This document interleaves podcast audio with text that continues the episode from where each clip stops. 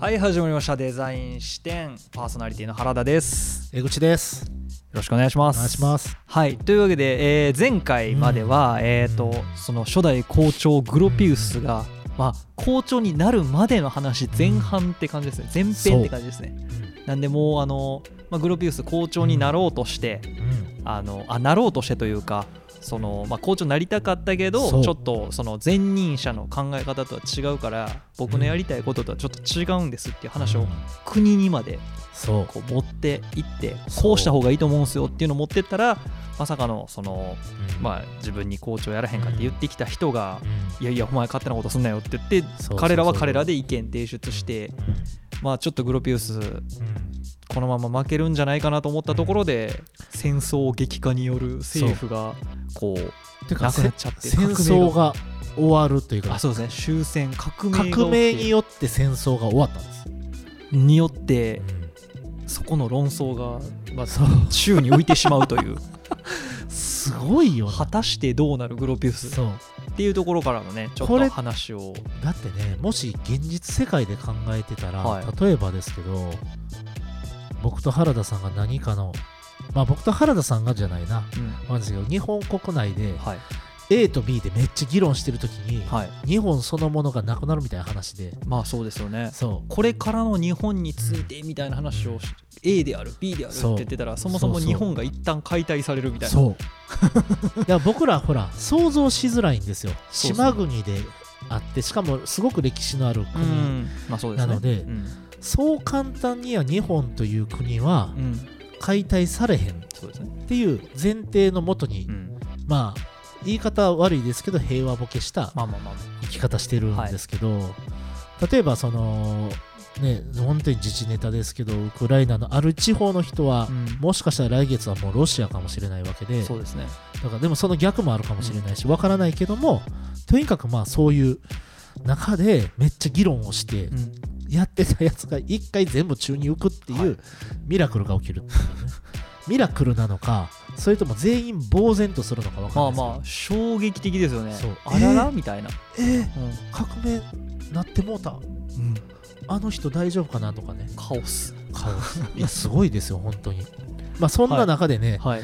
えっ、と、まあ、グロピウスは、まあ、あのいろんな建築をやっていくんですけど、はい。その中でこの敗戦後混乱に乗じて、はい。まあ、賭けに出るんですね。ほう。そう。賭けに出る。世界不思議発見みたいな話でしょ。てってれー。みたい やほんまに。賭けに出たんです。これやってくれたらいいのにね。本当に。手伝い。すごい手伝いますよ。アドバイザーとしてね。アドバイザーとして、まあ、もっと詳しい人いっぱいいるからね バウハウスはあれですけど。はい。はい。ということでねこれ、まあ、ちょっとこれ見ていきたいなとはい。思いますけども。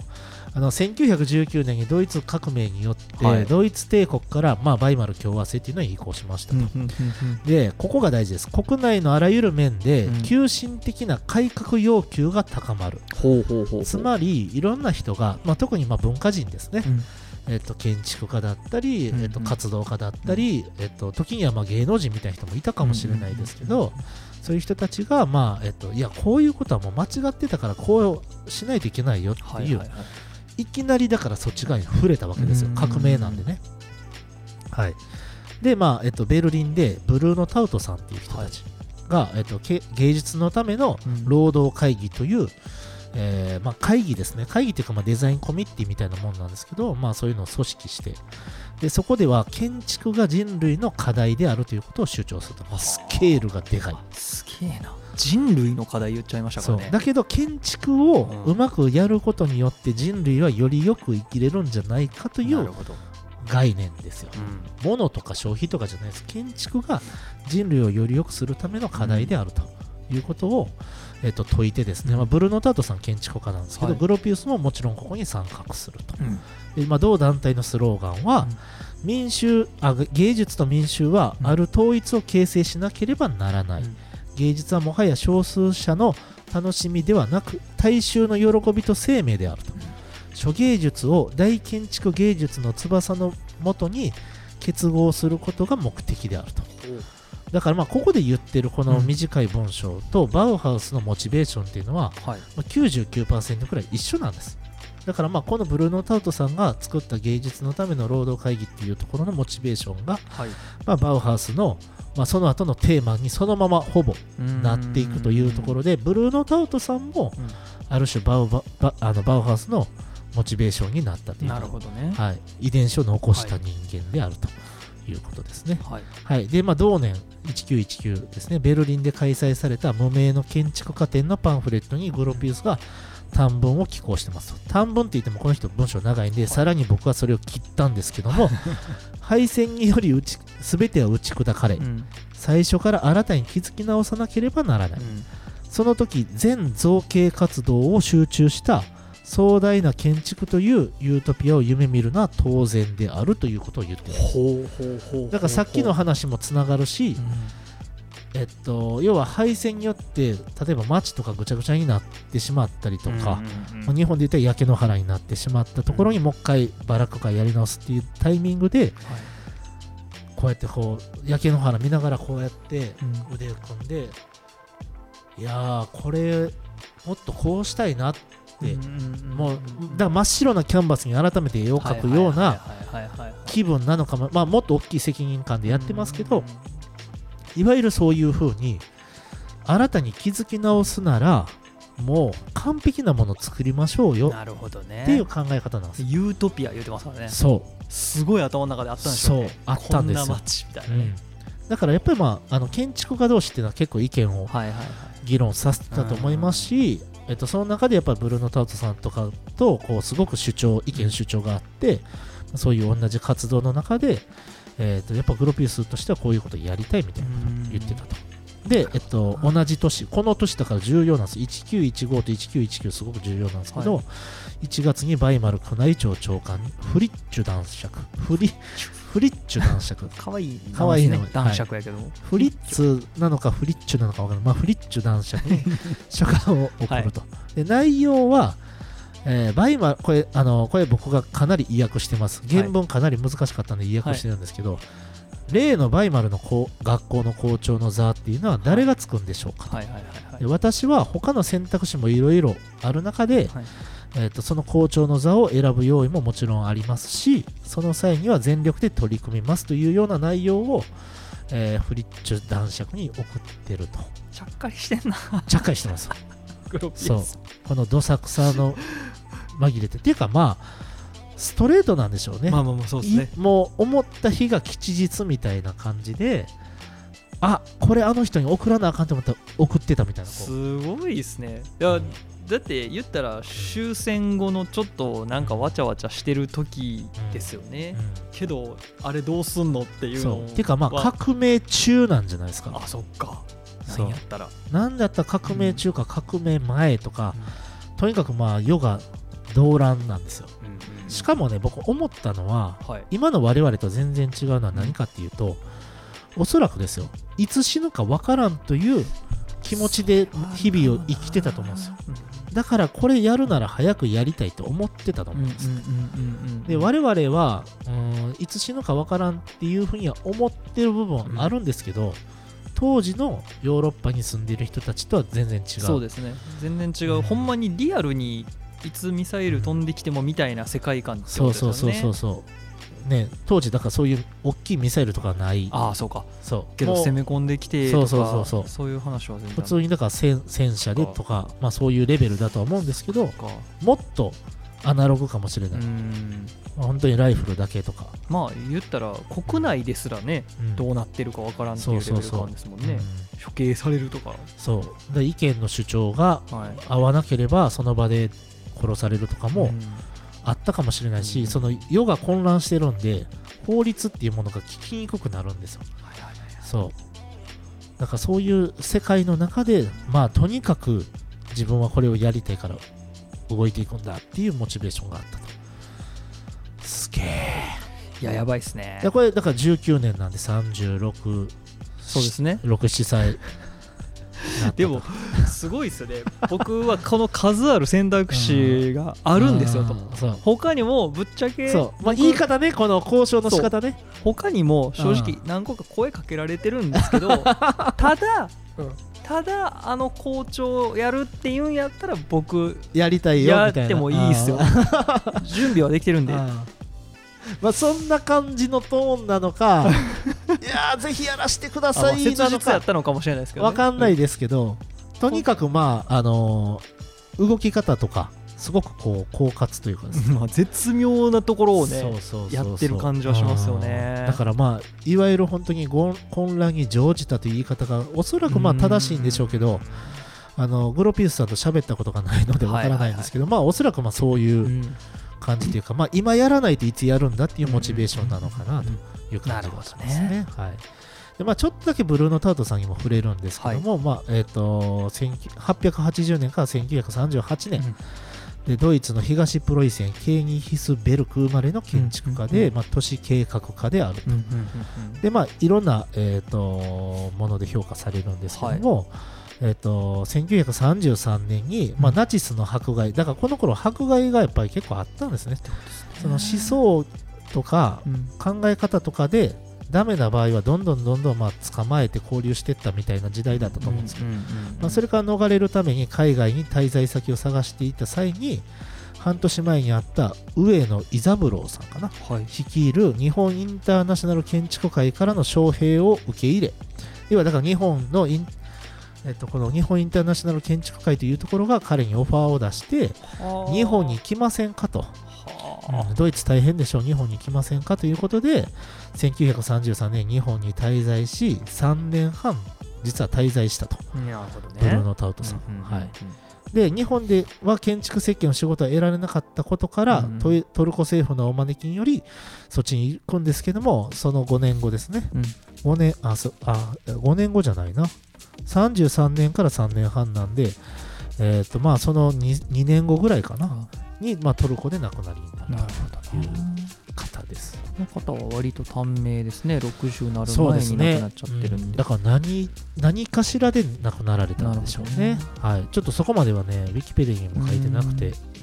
まあ、もっと掘り下げたらいいんでしょうけどもうねこの辺やっぱね掘り下げたらやばい情報量まあがい,、そうですね。いっぱい出てくるから。この時のはい。1933年頃の日本とドイツの関係性っていうところちょっと難しいところあるまあね。でもその後、うん。ほらあの三国同盟を組んで第二次世界大戦するのでまああの有効有効的ではあったんかなっていう、まあだからまあ受け入れれる部分もあったんかもしれないですけど、なるほどね。はい、ちょっとその辺は、えっと、もっと詳しい人にうん。お願いしたいと思います。はい、はい。ということでですね、まああの これは本当にあの戦後、戦後じゃないな、えっ、と、まあそうですね、戦後ですね、革命後の、うんうん。えっと動乱の中で、えっと決まったことなので、はい。なんか誰がどう任命したかっていう正式な書類って実は残ってないらしいですね、この本によると。はいはいはい。実は残ってないらしくて、あのーただ、まあ、グロピウスがそれをやったということだけが残ちゃんと残ってると。だからその辺も何がどうなって、だから書類を全部処分されたのか、はい。何なのか分かんないですけども、その後のナチスが、えー、とそれを処分したのかも分かんないですし、うんうん。なんかとにかくその混乱、あの革命後にそれがなくなったのか、ちょっといろいろ分かんないですけども、えーとまあ、当時の政治の混乱が原因ですけども、グロピウスはその混乱をうまく利用し、うん。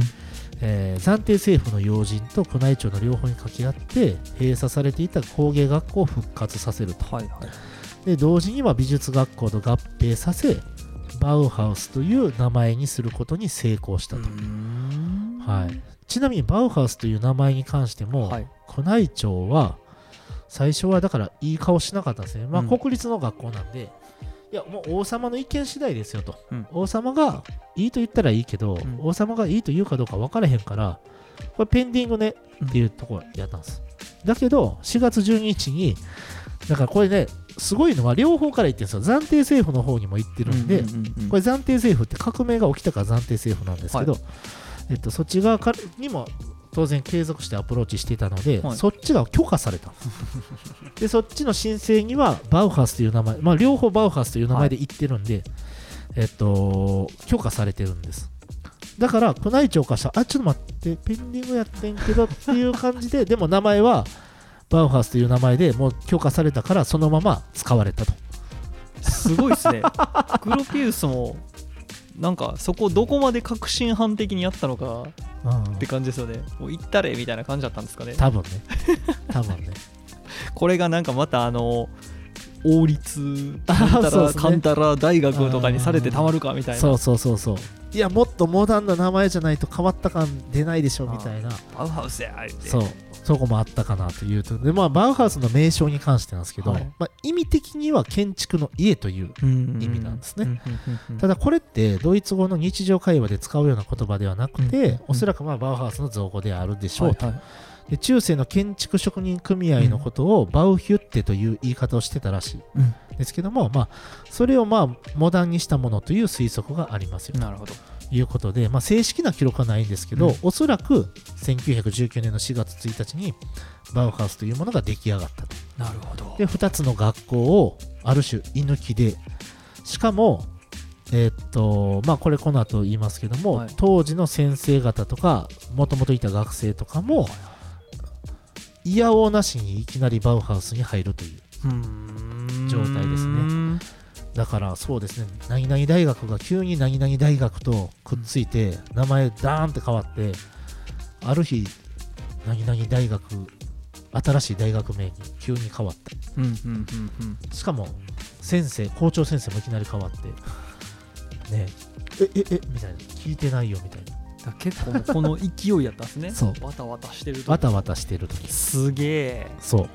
やりましたねグロピウス。グロピウスやったんです。であのここからあのこのデザイン視点シーズン5の冒頭のパンフレットに行くわけですけども、なるほどね。パンフレットの話をした時に、はい。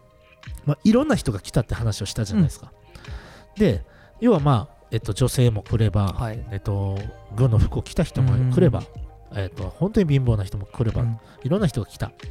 プラスもともとあった工芸あと美術大学の学生たちがいきなり一緒になんですか学校に入るわけで、うん。そこのハレーションみたいなものももちろんあるわけですよ。意識の差であったりとかそうそうそう。まあ受けてきた教育が違うっていうところとかね。だからそういうのも結構うん。多分立ち上げの時は大変だったんじゃないかというなこともあるんですけどもとにかくまあグロピウスははい。ことをなすわけですよ、はい。半ば無理やりやってしまったわけですね。そうなんです。しかも両方とも丸め込んでそう。こうガッサリ。でもこれって物事の進め方としてはすごく賢いでいやすよね。賢いですね。だって宮内庁と対抗側の方の直接の話って絶対してたと思うんでそういやこの間グロピウス来たでって。言ってでこうこうこういうこと言ってたでって言ってであうちにも来ましたよって。言って、いやでもうちでも同じこと言ってましたよ。で、うん。まあ、これ確かにまあ悪くないかもしれない。いい面も悪い面もあるかもしれんけどまあまあまあまあなんかまあ考えてみてもいいんじゃないうん。みたいな。そっちにも一点やったら話早いしみたいなことやったんかもしれない。とにかくでも話の進め方も上手。うん。かなという感じがしそはいしてついにやっちゃったわけますですね。やっちゃったわけでまああのはい。バウハウスというのが成り立つんですけはい。どこれあの僕はだからこの部分塀が多かって知らなかったんですけどバウハウスってやっぱ新しい学校だと僕は思ってますうんうんそうですね。だけどそうじゃなくてもともとあった2つの学校を統合したものではいはいはい美術学校と統工芸学校の統合したものがバウハウスである、そうですね。うん。そう。かつ、まあ、その名前を変え、うん。で教育カリキュラムを変え。うん。であとは社会的にも要は新しい改革を急ピッチでやらないとダメですよっていう、リベラルな人たちの追い風もあって、うん。新しいスタートを切るわけなんですなね。はい、だけど実際にはまあ Q アカデミーの先生とか学生とかっていうのを引き継がなければならなくてしかもまあ敗戦後の社会情勢っていうのはまあお金だったりとかいろんなそのうーん社会風刺だあのうん。とかだったり、えっと、もっと言うと、うん。えっとこれ詳しい人にもっと語ってほしい部分あるんですけど、うん。第一次世界大戦で負けたドイツっていうのはすごくうーん悔しい思いをするわけですよ。うん。でだけどそのそうじゃない。まあだからもともとそういう帝国でプライドが高く生きてきた人たちっていうのは、はい。まあ革命によって淘汰されてしまってだけどそれはまあ残り続けるんですよその思いは。うん。でその上に一時的に革命によっていやもっとこれからはユートピアだとか新しいあの生き方だみたいなもっと自由にとかっていう人たちがわってくるんですけど、はい。こっちのモチベーションはこれが頑張れば頑張るほどカウンターカルチャー的に広がっていくんです。ようんでこれが最終的にナチスドイツになっていくんですね、ですのであのこの19191919年の時はとても爽やかな、えっと、スタートを切ろうとはするんですけども、まあ、かなり社会情勢的に風当たりも強いしそれがどんどん強くなってぐあのバウハウスっていうのはだんだん追いやられていくっていう流れねなんですねい。やだからこっからさらにこのねまあ一旦は今回そのうん校長になるまでというところがゴールではありましたけどうんここからなんですよね、うんそうなんです。むしろそうです。はい。どうすか、ここまで。さいや32歳から36歳の行動力。やばいですねやっぱやっぱこうことをなす人間の動きとしては、ね。やっぱすこうあらなあかんねんなというかいやでもすごいですよね。ここまでのその、うん。やっぱ課題意識というか、うん。やっぱやらなあかんっていう使命感みたいなものを持ってたことがまずまあね、すごいなと思いますよね。疑問にずっと思ってたっていうことは、普段からそういう目でその時の当たり前を見てたわけで。そうなんですよね。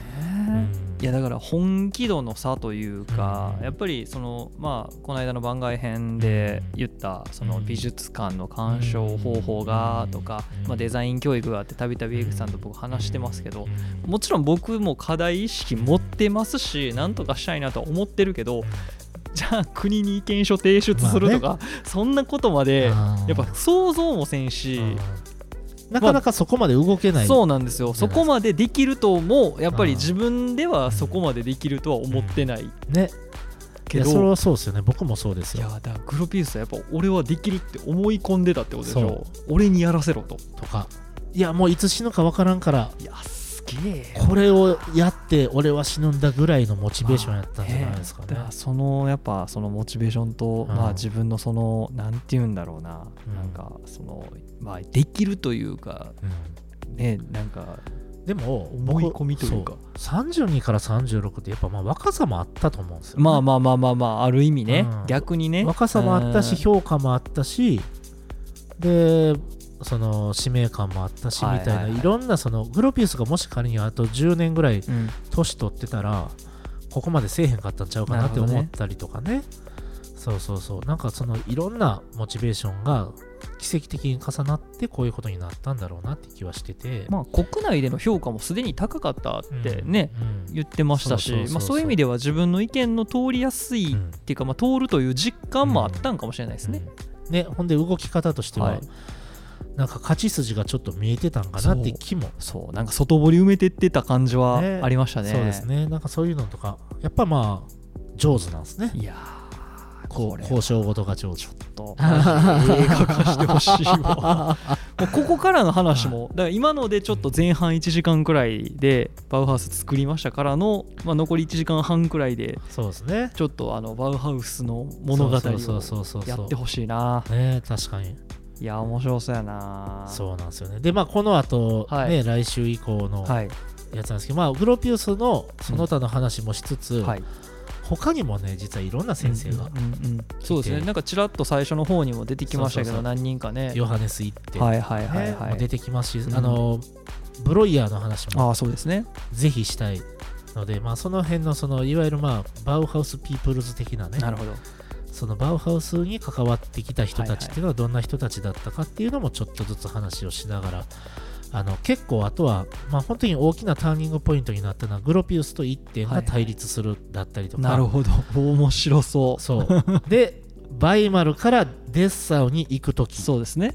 のことだったりとかも大きなターニングポイントに実はなってでまあグロピウスから、えっと、よあのハネス・マイヤーうん。に校長が変わる時もターニングポイントだったりとかするわけなので、だからまあその辺の話もちょっと交えながらしたいなと、楽しみですね。はいいうふうに思いますけど、まだまだ続きますねバウハウス編ねやばないですか？どうしよう。いや本当にねあのーこのロングシーズンにするつもりは、はい。僕はなかった。これはバウハウスが悪いですバウハウスの話がドラマティックすぎてね、思ったよりも深かったですね。いやちょっとこれはねでもやっぱり知っていくとやっぱ面白いんでねいや面白くないですか？しかもこれちゃんとだって校舎残ってますからね。そうなんですよね。ちゃんとうん。今の僕たちのその、うん。まあ、歴史の延長線上にちゃんとあった話というか、そうそうそうそう。でデザインっていうねその切り口で考えた時に本当に非常に重要なポイントになるので、これはちょっとやっぱ全デザイナー知っておいた方がいいぜ話ですね。ねえいや本当にね。いやできるだけ分かりやすくねあの、はい。その面白さというか魅力をお伝えしていければと思ってますので、はい。引き続きよろしくお願いします。よろしくお願いします。ありがとうございましそたらまた来週お願いします。失礼し失礼しますます。はい